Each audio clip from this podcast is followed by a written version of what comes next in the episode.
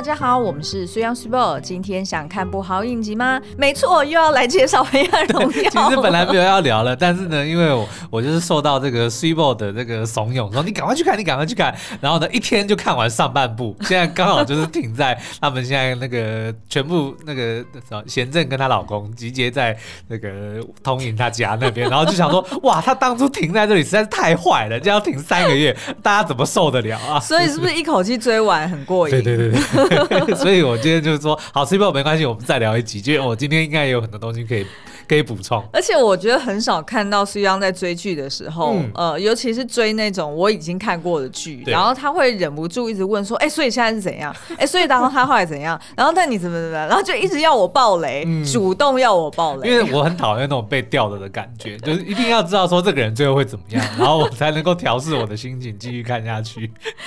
好，那一样呢？今天我们会聊到呃，就是剧情的一些讨论哦，所以如果你还没有看过第二部，甚至你连第一部都还没有看。过的话，我们非常推荐你先回去追完。嗯、那呃，但是如果你觉得不在意，你纯粹只是想要来听听看，我们今天要聊的主题是复仇七步骤，嗯、你只是对于复仇这件事情有兴趣的话，那那当然你就欢迎可以听下去。对，因为这个女主角呢，就是宋慧乔所饰演的角色叫做文同珢嘛，嗯、她在里面是一个这个老师，然后以前呢也曾经当过家教。但是我觉得呢，嗯、我们觉得她在这整部戏里面其实。教会我们最厉害的就是怎么报仇，因为真的很厉害。对，因为就是自己手不要染上鲜血嘛，嗯、你就是哎，透过间接的方式，对，就是怎么能够做到全身而退，但是又大获全胜，对不对？对，对，而且呢，重点是可以慢慢折磨，嗯、你还不是说哎，一口气就只是让对方。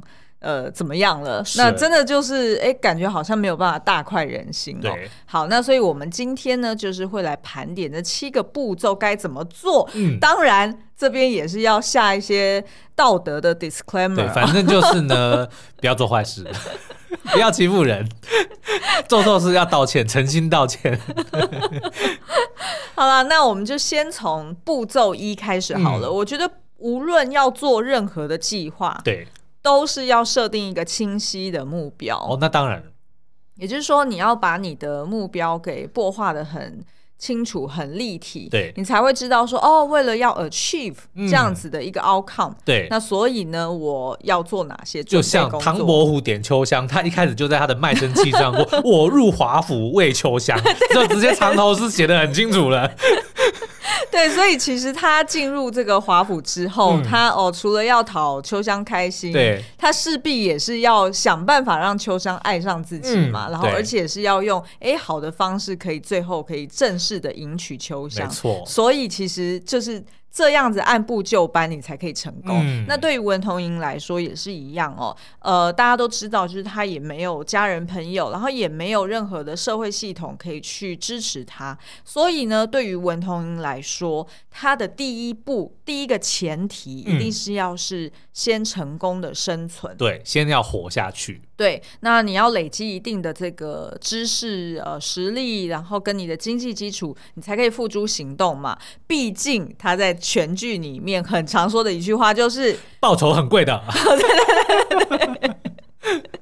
而且你还有印象，就是呃，他曾经有一次，因为要用好像原先是用 Facebook 的账号去追踪这些霸凌五人帮，对，然后后来呢，哎，他好像又。不太知道说，哎，怎么从 Facebook 又要转到 Inst Instagram？然后他就觉得说，天哪，怎么那么复杂？就 是这个社会的社群 社群平台怎么那么麻烦？嗯、然后你还记得他那个小帮手？对，小帮手就是那个女同事，就跟他讲说，哎，姐姐，你要跟上时代啊！就对你，你如果对你要你要复仇的话，你不能就是。这么偷懒，只想说哦，你用一个 Facebook，你就可以追踪人家 的讯息了哈。那所以呢，其实对他而言，就是他很知道说哦，他要做很多的准备工作。所以你可以看到，哎，他不仅很认真的读书，然后还身兼家教去赚钱。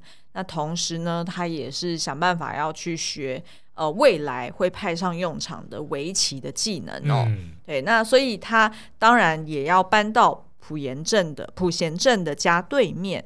那长期的去就近观察，才能确认说，哎，对方的这个日常作息呀、啊，然后跟他的呃进进出出的这些人际关系呀、啊，嗯、他才可以做出一个比较可行、比较全面的计划。对，因为要成就一件事情，莫过于天时地利人和，嗯、对不对？他这三件事他一开始都没有，所以他得要等在这这一段时间，他要快速的累积，嗯、要占尽先机，才有可能成功报仇。嗯嗯，那所以呢，他其实呃观察了这些事情，然后诶也累积了这些实力，那他很清楚知道说他的目标就是要让贤正成为废墟，就是要让他的世界成为废墟，嗯、被众叛亲离，然后没有任何人可以依靠，体验一下就是这个女主角她小时候过的生活。嗯，她要把这个贤政。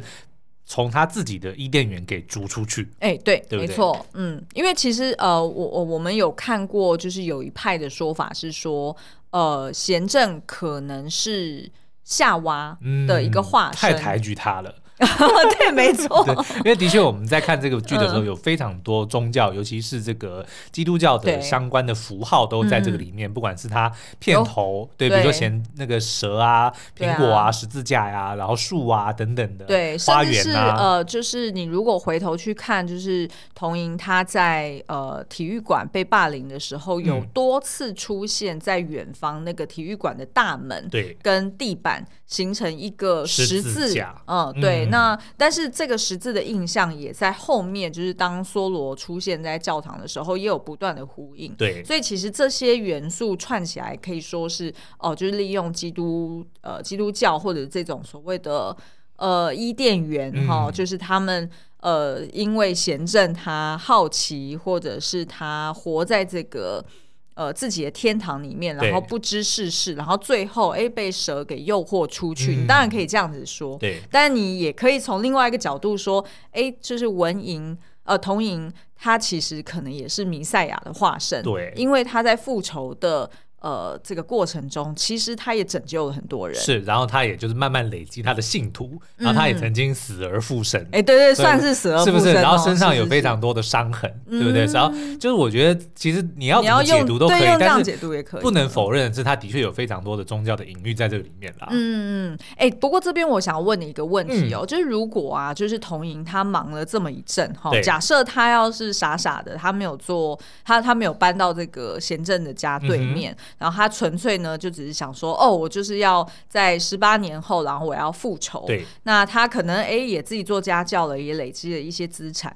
可是呢，当他去找贤正要报仇的时候，嗯、结果发现贤正呢，哎，家道中落。对，然后可能过得不是不是很快乐，或者是啊、呃，不是很富裕的生活，嗯，就是已经先进入废墟了。对，那你觉得就是童莹他还会报仇？我觉得会，但是就可能会比较直接一点，比如冲上去打他几个巴掌，就这样结束或者是直接买凶把他杀掉，就是哎，有为什么？我觉得还还是有可能啊，对不对？反但是我觉得就会相对的直接，然后非常的露骨的许多，而不会有像我们现在看到在剧里面演的这么的缜密，然后这么的心机。哎，可是你知道吗？我觉得如果文童莹去看到朴贤正过的日子没有很好，甚至是可以媲美他以前那个样子。哦，那如果是媲美的话，我觉得他有可能会心软。对，我觉得他一定会心软，因为他是个善良的人。嗯，对啊。好，那接下来我们来看，那步骤二是什么呢？哦，步骤二就是要组队布局哦，因为其实就像前面说的，不仅呃复仇很。烧钱哦，但是呢，同时他也很花你的精力，对，因为你得要去摸清楚对方的底细啊，嗯、他的这个人际关系，还有他最在意的人事物等等，其实呢，都需要你长时间的去观察，是。才可以把那个背后这种错综复杂的关系给摸清楚哦。对，嗯，我觉得这个这种剧呢，其实有一种很危险的。这个怎么讲？呃，就是有一个危机，就如果你没写好的话，嗯、就会发现主角光环太强。哎，对，对不对？就是好，哎，他明明就是一个没什么资源的人，但是为什么却做什么都这么顺利？顺风顺水。对，他要什么？要人有人，要钱有钱，然后什么事情都刚好发生在他身上。不过你知道吗？在现在的那个 Netflix 社团里面，其实的确蛮多人出来批评说，他们觉得文童莹还是有英雄的主角光环。哦，那当然，因为一定要有，因为，因为他们就一直在那边讲说，哎，文童英其实很早就出现在。霸凌五人帮面前，嗯、很早就去呛虾说：“哎、欸，你们等我要来喽！”对对对。嗯、可是为什么他们都没有人想过说：“哦，我要买凶杀了文同英，或者是哎、欸，就是怎么样去，譬如说把也把他弄瞎，或者是把他腿打断，还是 whatever？” 因为这五个人，我们这样子看下来，嗯、霸凌五人帮他们有一个共通的特点，就是笨。这五个人都都都不聪明，说实在的，对不对？就是跟聪明一点一点关系都沾不上，对不对？他们都不食人间烟火。那你说比较 down to earth 的，可能啊，惠成或者是孙敏吾，呃、他们可能啊都是，嗯、但是毕竟还是跟这一群算是同温层的人在一起，呃、就就他可能不太知道要怎么。怎么处理现实世界的事情，你知道吗？哦，你是用这样子的对，所以就他当他被被威胁就哈，然后他只知道要凶回去，他也没有就是没有想到说后续要怎么样。那顶多就是贤正后来被逼到真的是被逼到墙角了，嗯、哦，他才呃就是用计去。呃，找出同珢的妈妈是哦，他他就的确他是有这这一招，的确是蛮凶狠的，嗯、然后的确也有呃起到某种作用。但是的确就像呃社团里面大家在留言的，就是啊，好像他还是有某种的这个英雄，呃，就是这种。主人公的光环了、嗯，但是我觉得还是算是相对来说这种复仇剧比较合理的。你看，的确也有交代说复仇那么贵，嗯，那可是他的钱怎么来的？就是他过去十几年他自己赚来的，对他不断。然后你看他吃也吃的非常的节俭，然后住也住的非常的简单。嗯，比如说他这个是合理的，他是用自己的青春甚至自己的寿命，嗯，去换这些资源，嗯、对不对？这样子就就觉得很合理啊。他他的钱都是他的血汗钱，对不对？嗯、然后到后面也有他说哦，靠着围棋去赢一些这种、嗯、呃赌金。或者说，甚至说，呃，去勒索，就是这他都有交代说他的这些资源要怎么来。嗯，对，我觉得就是相对的来说比较合理，但是一定得要有主角光环嘛，不然说实在要这样子这么长时间布局，然后要一网打尽五个这么有权有势的人，老实说很难啦、啊。对，没错。那但是我觉得其实呃，编导他某种程度也还是有尽力的去合理化这件事情，嗯、包含就是呃，童莹他算是。呃，第一个比较浮上台面帮助他的对象，应该就是阿姨嘛。嗯、那阿姨的确某一次也拯救了童莹，因为呃，童莹就被这个警察呃警察那边派人跟监的这两个小喽啰给盯上了。嗯、那那时候其实是这个阿姨去警告童莹的，因为阿姨的确也有去注意说，哎，就是哎，怎么这一群跟着他？对，这一群坏人也会跟你呢？然后他自己也讲了一句台词说啊，我怎么那么笨呢？我一天到晚在跟踪。别人难道就是别人不会也反跟踪我们吗？对，就是他其实也有合理化这一条线哦。嗯、那所以其实呃，同珢除了就是阿姨呃，就是跟他成为一个呃盟友之外呢，他还有我们刚刚前面说的这个呃女同事陈曦呀，然后还有呃当初曾经帮过他的保健老师，嗯，好、呃，所以其实这三个人在包含后来的这个。呃，如真，如真，对，都形成了一个受害者联盟，嗯、因为等于是每一个人都有在不同的情况下受伤了，对，然后他们呢也都能够互相的去同理彼此，然后也可以呃利用自己的专长，然后发挥呃就是必要的功用，嗯、对不对？那所以就形成了一个受害者联盟哦。那其实呢，童莹在第一部里面就有讲过，说他很好奇。不知道呢，受害者联盟跟加害者联盟哪一个会比较牢固？嗯，其实我觉得他当初丢出这句话的时候，其实大家就应该观观众就会放心了，对，就觉得说当然是受害者联盟啊，对，对，因为他们彼此之间是可以互相理解，嗯，对方的痛。嗯那而且呢，他们有一个呃伸张正义的一个共同目标。对，那相较于加害者，至少这霸凌五人帮他们是因利而聚嘛。对，而且他们的那个利害关系呢，老实说，没有像那种什么财阀家的小儿子那么强。嗯，对，他们那种还牵扯到血缘，对不对？对，因为因为像呃现在当然就是你说那个载俊跟。哦，载俊跟那个谁，就是他的女儿，当然是女儿，对，有牵扯到血缘，但是呢，他们但是他是要去争夺呀，对，他们是争抚养权，共同，比如说守护家族事业，对，他不是到会长那种等级的，对，所以其实他们的那种因利而聚呢，其实是小利，嗯，而不是那种哦，我要继承一个什么三星电子事业的那种大利，就是没有没有任何道德标准高度的一个一个集合体啦，对对对，所以。所以，所以等于是说，呃，就是这一群人，他是呃呃，除了就是他们本身没有一个很强的共同目标之外，嗯、再就是他们从高中一直到出社会之后，其实他们本身就有很多的心结跟那种呃情感的一些角力。是，所以其实我们不是有讨论过一个问题，嗯、就是说如果今天文同珢没有出现，这五个人是不是还是会有很悲惨的结果？嗯、我们的结论是是，他们还是一样的。那我觉得其实光是从你刚刚问这个问题，说加害者联盟他们之间的这个情感的 bonding，对，也说明了为。为什么他们这五人在毕业十八年之后还要混在一起？就代表他们其实交不到朋友。他们以他们这样子的个性，以他们这样子的，一方面，也许他们自己不愿意，对不对？他可能哦，我不要跟这种什么比较社会阶级比较低的人在一起。但另一方一方面，他们没有办法真正交心，就是他们跟其他的有钱家族，或者是那种财阀第二代，可能也没有办法真正的对。然后反而是这在一起，还反而是这五个人，因为他们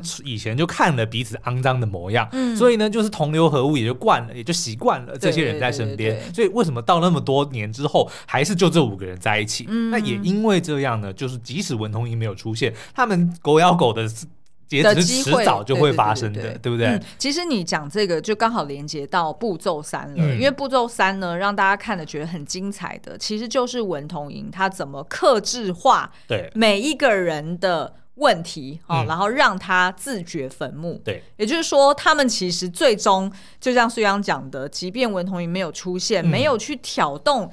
呃，那那一个开始，对，但是呢，他们最终 along the way 还是很有可能自己就会自，爆，对，自爆，嗯、对，没错。好，那所以我们来看一下，就是举例来说呢，针对孙敏吾哦，那他其实一直以来就是很像是在五人帮里面呢，哎，力气最大，然后觉得自己最强，然后最需要被肯定的一个人。嗯，那所以呢，他呃，在被长期打压的情况之下呢，他需要的就是自尊。对，他需要的就是报复回去他的呃，就是那些打压他的人。所以呢，这时候文同珢喂养给他一个秘密，哦，也就是当初尹朝熙到底是谁杀死的这件事情，嗯、就可以让孙敏吴到处嚷嚷。对，那他到处嚷嚷的时候，他自己反而就变成目标了，对吧？好，那譬如说呢，在针对李梭罗好了。那这个李梭罗呢，他呃，大家前面有介绍过，他是一个双面人嘛，就表面上装起来，哎，就是一个呃很优秀，然后很乖巧、很虔诚的一个牧师之子，然后又是一个知名的画家。那但是呢，他自己其实是呃私下是呃生活非常的淫乱，嗯、然后也是呃长期的吸毒。所以这件事情呢，如果被揭露出来了，那其实不仅不仅仅是害到自己的形象，其实也会扯他爸妈下水，嗯、因为其实看来他爸妈应该是也有利用这个教会去洗钱，哦，或者是有在敛财。那所以其实呃，对于李 Solo 来说，他最害怕就是哎，他证据被人家揭露出来，被掌握住。对，那再来呢，就是崔慧成了。那崔慧成呢，他其实就是一直想要嫁入豪门，因为他想要提升他自己的地位。嗯、因为他在五人帮里面呢，仅次于孙敏武，应该说仅高于孙敏吾。所以，其实对他而言，他一定想要就是呃，透过呃嫁给一个有钱人，嗯、他才可以提升自己的地位哦。那所以他最害怕的就是呃，他的真面目是被他未来的夫家所发现。对。那其实这边苏央应该印象就很深刻吧？嗯、就是他的呃崔慧成的婆婆，对，其实是。他想要去撮，原本是想要撮合那个文通颖跟他儿子在一起，但是没想到他儿子竟然看上的是慧成。对，对，然后呃，刚好呢，哎，其实大家如果看了第二部，就会发现说，哎，其实这个婆婆，嗯，哦，她后来还会再出现，因为呢，这个婆婆其实看来应该是那种呃，在放高利贷的，嗯、算是比较非。非正道吗？对，旁门左道。对，比较旁门走走左道的那种呃大姐头。对，大姐头。对。所以呢，其实这个大姐头呢，也后来也在第，应该是说，如果有第三部，他很有可能也会成为一个蛮重要的角色。我自己猜测了哈。好。那所以呃，这个崔慧成就最害怕就是他的那个婚事泡汤，对，婚事泡汤哈。那再来当然就是最精彩的就是这个全宰俊跟何杜岭哦，两、嗯、个人要争夺这个女儿。那也因为呢，他们两个争夺女儿，在这过程中呢，两个人分别都开始猜忌，甚至是厌恶这个普贤镇了。嗯，好，那所以等于是说呃。这个女主角她只要丢出来哦一点点的影子，对，不管是牙刷、嗯、哦，不管是呃就是那个什么名牌的这件事情，嗯、然后或者是哦吸毒的影片还是怎么样，他只要丢出一点点，对，就可以在旁边这个作弊上关了。是，而且这些事情呢，其实都不是。童银制造出来的，就是他们自己原本、嗯、本来就原本就发生过的，所以他们自爆的机会其实是非常的高。嗯嗯，而且呢，其实他是呃，童银是非常有耐心的，嗯、因为等于是说他知道他种下这颗种子，他需要时间让它发酵对对对对发芽，那他不需要去催着那个芽给长大，因为、嗯、呃，以人自我的这个 idea。来说哦，是他自己发想的，他会最相信。对，就这样，他把他只要寄根牙刷给他，他给那个载俊，对不对？他也不用讲，但是载俊自己去做了这个对啊检测之后就，就哇，这个是我女儿。然后无论如何，他就想说哇，难怪这么可爱。对啊，因为而且这是载俊自己想到的，他就不会怀疑说哦，是不是你给我作假？对，其实他就跟我们以前在看《全面启动》（Inception） 一样嘛。嗯、他呃，电影里面他就是讲说，哎，你只要在对方的脑海里。植入一个想法，对，在那个梦中呢，帮他植入一个 idea，就只是那个 idea 而已。嗯、然后呢，等到他醒了之后，他自己就会根据那个 idea，然后就开始。呃，自我制约或者自我怀疑，嗯、然后、那个、就是那个齿轮会自动会转。对，对那你根本就不需要忙后面的一头拉骨了。对，所以其实对于这个文同莹来说，我觉得这个步骤三真的是非常的厉害，嗯，因为他等于自己也要耐得住性子，是的，对不对？好，那在步骤四呢，我会说是一个中场休息时间。OK，好，为什么是中场休息时间？大家如果回想在第二部的第一集里面哦，就是呃，童莹呢跟这个。哎，突然忘记他名字、嗯、哦，何杜岭。对，他跟何杜岭见面之后，好，然后也让何杜岭看到说啊，他全身都是伤，嗯，在在的都证明了你老婆真的是一个可怕的魔鬼。那其实那时候童莹其实已经觉得说不需要再跟他讲别的事情。嗯、其实照理说何杜岭应该要已经跟他老婆离婚了，是的。可是那时候何杜岭还在犹豫不决。那所以呢，其实那时候的童莹其实就。呃，可能对他而言，他也想说，那我是不是应该要收回来一些，嗯、再给这个贤政呢一次机会？对，那我就可以透过这个就是比较现有的呃合法的体制来为自己实现正义哦。是，所以他就约了这个贤政，然后去咖啡厅，然后呃，当然就是在呃当场就直接秀出来说，哦，他的这些。呃，当初被霸凌的证明，然后退学证明等等，嗯、那些其实都是呃可以去做很很明显、很清楚的佐证的。对。然后，而且呢，照理说也应该会对呃作为气象主播的贤正来说起到一个、呃、警惕的作用。警惕的作用。嗯、但没想到贤正呢，在那一幕还是一样哦，就是不断的扭曲着他的五官。是他真的很会演呢、欸，就是他，我我看了我都好想暂停，然后去揍那个荧幕。对，因为他的，我觉得他的厉害之处就是说，呃，不仅仅是哦凶狠的时候，你可能只是瞪大眼睛，嗯、或者是哦怒吼，对怒吼。那其实他他的做法就是说，他会呃有点像是把自己的上唇对掀起来，对，不对？嗯、往上顶，然后有点像是好像有点像狗要咬人之前的那种，种对对对对对，有点有点皱起来鼻子的那种感觉。等于是说，贤正呢还是。跟以往一样，哈，这件这点也是让童英来说是觉得非常感恩的。对，就是谢谢你也从来都不变，你永远都是这个样子，即便我今天都已经。逼到你的身边了，你还是一样不认错。对，那太好了，那我就一点罪恶感都没有。嗯、那我当然就可以在这个中场休息之后 啊、呃，好好的出手。但是我觉得，其实我们中间这边也可以，就是讲说为什么会要安排这个。我觉得呢，童莹她一开始呢，觉的确是义无反顾的想要报仇到底。嗯、但是就是因为她前面遇到了这么多的伙伴，这些伙伴呢，其实我觉得唤醒了他。以为已经消失的人性。哦，你在讲的就是譬如说阿朱妈啊，对，所以所以我觉得其实、嗯、其实童莹为什么中间要做这个确认？我觉得可能某方面也是他开始有一点点软化，软化，他也开始不太确定说到底要不要下这么重的手，嗯、但是反而是贤正刚才讲，对，你就来吧，致命一击来吧，对啊，所以其实对于这呃，就是我觉得编导这样子安排其实也非常的合理，嗯、因为其实他某种程度也要。调控观众对于女主角的这种情感投射跟感受，嗯、对，因为如果就是让呃，就是童莹从头到从头狠到尾，对，然后最后杀红了眼的那种啊、呃，就是比较极端的结局，嗯、有可能部分的观众会挑起一些道德问题，就是有必要吗？对，来来从来来 challenge 编导说啊，你们这样子是不是带坏就是社会风气有的没的，对不对？像以往蛮多台剧其实都遭受这样子的一个 challenge。嘛，那所以其实我觉得编导在这边这样子安排是也是他们某种程度也是自我保护，是因为这样子就可以让观众停下来看一看，说，哎、欸，不是我们呃，就是复仇的这一条线，哦，要写的太过新三色或者太过血腥，而是说，哎、欸，这个真的是世上有这样的一群人。嗯他是真的是大祸临头了，他还是死不认错。对，是真的有这样子的。就跟我们在 Facebook 或 IG 我们推推文的时候，我们写过那句话说，嗯、大部分的人都有知错能改的能力，嗯、但是呢，他们大部分时候都不觉得自己有错。对，对，我觉得其实他就是把这个 演出来。对，我们也讨论过说，如果今天这五人帮其中任何一人在。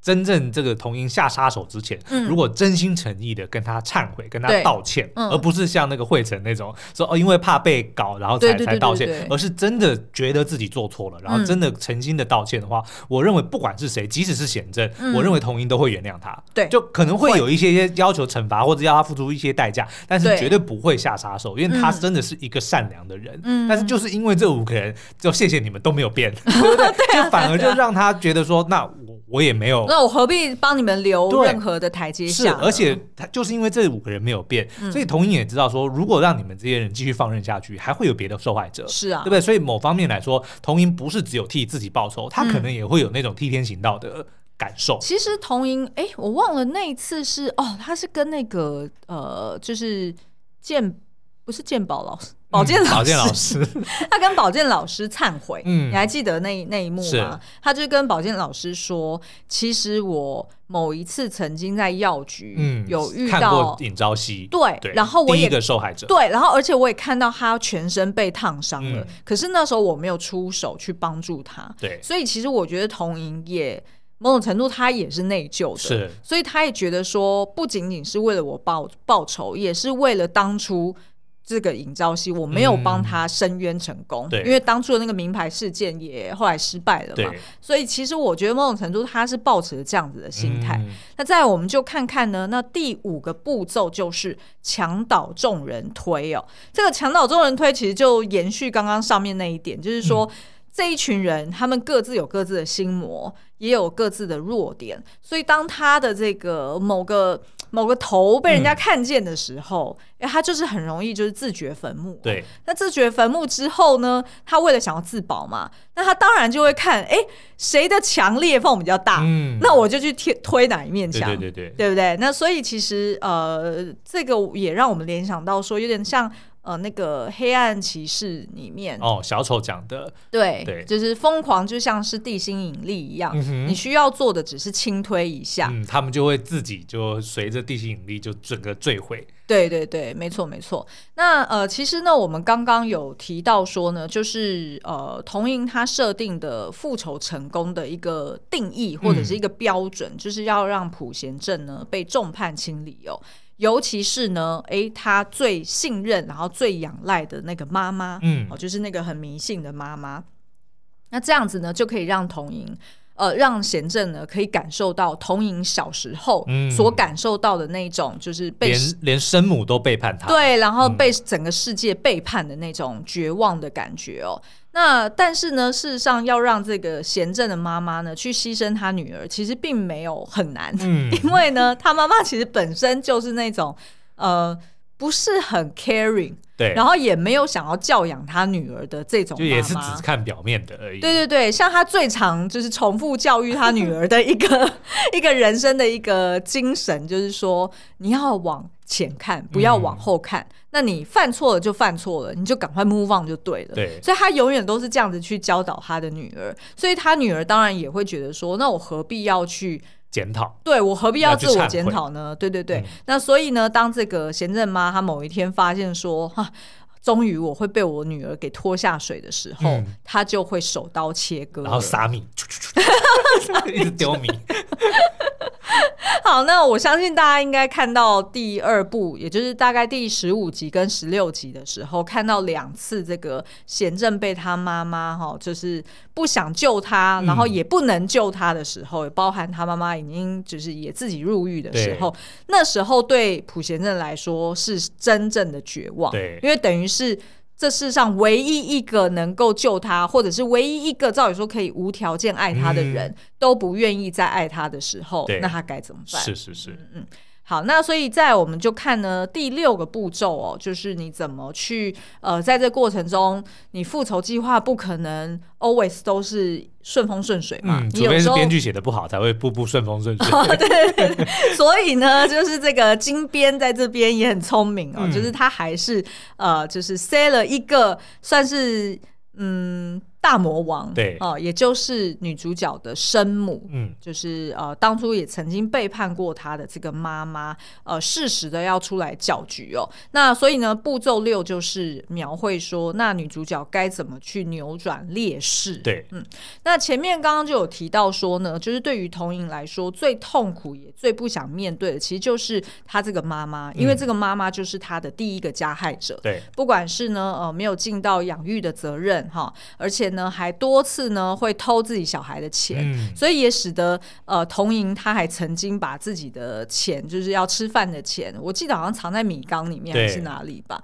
就是那种照理说应该是家人会发现的地方，可是他却藏在那个地方，嗯、就意味着他的这个妈妈从来也没有想过要煮饭给他吃，嗯、所以是这么悲惨的一个起心动念。对，那所以呢，这个。呃，对于童莹来说呢，他最害怕就是，应该也是说，他最想要冷漠以对的，就是当初也曾经出卖过自己的这个妈妈，而且他还把他放在加害者的这个名单那面墙上，也有他妈妈的照片。是是是，只是他应该就只是，我觉得他一直都只是在犹豫，嗯、或者是。他觉得他要处理完霸凌五人帮之后，他才知道他要怎么面对他的妈妈。对，但是他就一直都知道说，他妈妈也是造成他会沦落到当年那个情况的嗯嗯的始作俑者之一啦。没错，没错。那其实呢，呃，我们在看剧的时候呢，应该算是最呃宋慧乔，我觉得她的演技最奔放，然后最惊艳的哈。嗯其实就是他跟他妈妈在他的呃租屋的地方在争吵的那一个晚上，对，因为他妈妈呢，就是不仅是怀疑自己的女儿觊觎她的男朋友，而且重点是他妈妈还在室内烤肉，嗯，就是一个。就不知道在想 out of nowhere 的一个安排，就是你怎么会想要在自己家烤肉呢？嗯、哦，反正 anyway，我自己也猜测啦，有可能他妈妈也知道童莹小时候是被霸凌五人帮烫伤身体，哦，就是他知道烤肉这件事情是童莹的地雷。没错，嗯、然后我觉得他是刻意要 provoke，就是激怒他这一点，对，然后所以才这边呃烤肉，然后的确呢也让童莹一开始就开始发抖了，嗯、因为他只要一听到那个烤肉的声肉的声音滋滋作响，对他就回想到他以前被霸凌的情境嘛，嗯、那所以两个人就吵了起来。那这个妈妈呢也起笑似的就呃决定说我要直接放火，就是、嗯、呃我要逼迫你，对，同归于尽，然后我要逼迫你跟我求助哈，跟我。认错，那那一那一瞬间呢，就是哇，我真的觉得是呃，宋慧乔她全剧就是演技最强的时候，她、就是哭着，然后但是又带着某种的笑容，对，跟她妈妈说。恐怕我哦 就是谢谢你妈，你都没有变，嗯、你一点都没有变。嗯、因为他一讲那一句话的那一刹那，我们就知道了，就是他接下来就是他要狠心的时候。否则在那之前，其实某种程度他有一点想要把他放着不管，对，因为他不知道要怎么处理。这个其实已经是对他最大的仁慈了，就是不去找你算账。说实在的，对，就已经是他这个做女儿能够做到的最后的一个一个孝顺了。对对对，对但是没想到呢，就是妈妈还。变本加厉哦，嗯、所以最后呢，呃，下一幕我们就可以看到说，哎，这个童英就把他妈妈带到医院，然后就让医生去做诊断，哦、嗯，就是可能根据他喝酒啊、纵火啊，有的没的、嗯、哦，然后要判他住院去做治疗，哦。那有可能是精神治疗。那那时候呢，这个童英的妈妈就呃，就是跟童英求救，嗯、然后还回过头来拥抱了童银。对，而且那时候我我们看到的时候也觉得说，天哪，该不会童银你那时候要说妈，我原谅你？对对对，其实并不是的，他就是用呃什么。什么以彼之道还诸彼身，嗯、对吗？对，因为慕容复的绝招，对 啊，什么哦，OK OK。因为呢，他妈妈其实一直以来对贤正的这个威胁哈，嗯、或者是恐吓，都是说我们两个人的血缘是切不断的，那是一辈子的牵绊哈。嗯、所以不管你要逃到哪里去，不管你怎么厌恶我，对你就是我的亲生女儿，这点是不变的，嗯、甩不掉的。那所以这一点对于这个童莹来说是最痛，然后也最无可奈何、无可奈何的一点，因为他真的没有办法做任何的改变嘛。嗯、那所以当初他妈妈呢，就是用利用了这个哦亲生母亲的身份，然后去代替童莹签了一个和解书，然后所以小在小时候的时候，某种程度算是背叛了童莹，嗯、就是用利用他们亲缘的这个关系。而做了这件事情，那我觉得在这边呢，呃，就是编导非常巧妙的，就是也利用了这件事情还诸彼身，嗯、也就是说，童银呢也可以。利用他这个呃最大的弱点，就是身为这个妈妈的女儿，对他也利用了这个亲缘，然后在医院签下了同意书，然后让他妈妈就是一直住在医院，嗯，因为也只有亲人能够做到这件事情。是是是是是，嗯、那所以这种扭转劣势成为优势的一个概念哦，其实也让我们联想到这个韩剧的神作。也就是我的大叔，嗯、哼因为我的大叔里面那个女主角呢，李智安，她曾经就是因为是杀人凶手而受到社会的排挤，对，所以她一直都想要抹去或者是隐藏这个人生污点，嗯、可是没想到就因为李智安，她后来碰到了坏人，所以在跟坏人对峙谈条件的时候，你有我坏吗？我杀过人，对，某种程度呢，哎，这个弱点就却变成了一个优点，哈、嗯，他就是可以说我再杀一个又何妨？是对，然后就可以起到一个恐。恐吓的作用，对，所以其实我觉得这个概念是互通的，就等于是说，呃，虽然我们大家都知道，哦，我们自己可能有一个很不想要面对的过去，嗯、然后很不想要承认的一个弱点，对，可是。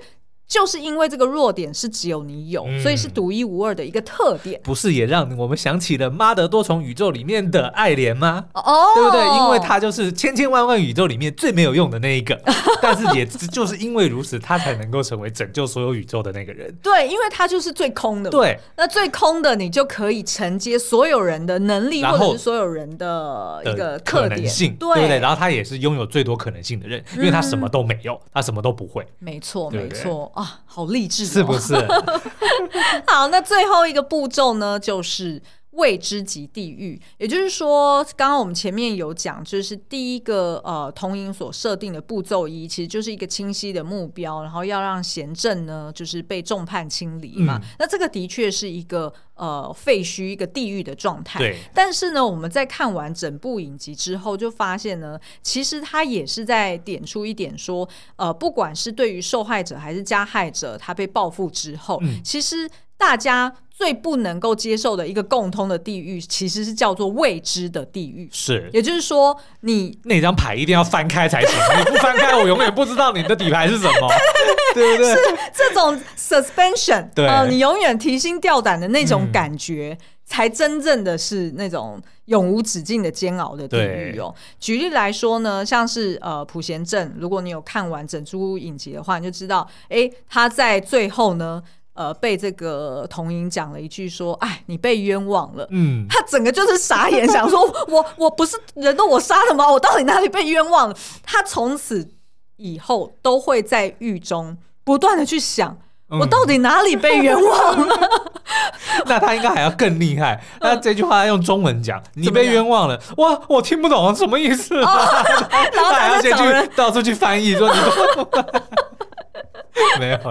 哦，好，那这个是一个嘛，然后再另外一个就是呃，就是害这个如真哈，就是杀了如真的这个爸爸的这个江永天哈，他从此之后呢，哎，在狱中他也不会无聊了，他再也不用写信给如真了，嗯，就是因为呢，他每天都可以看得到如真成为他新的监狱的这个医生，嗯，然后而且呢，他每天都会提心吊胆。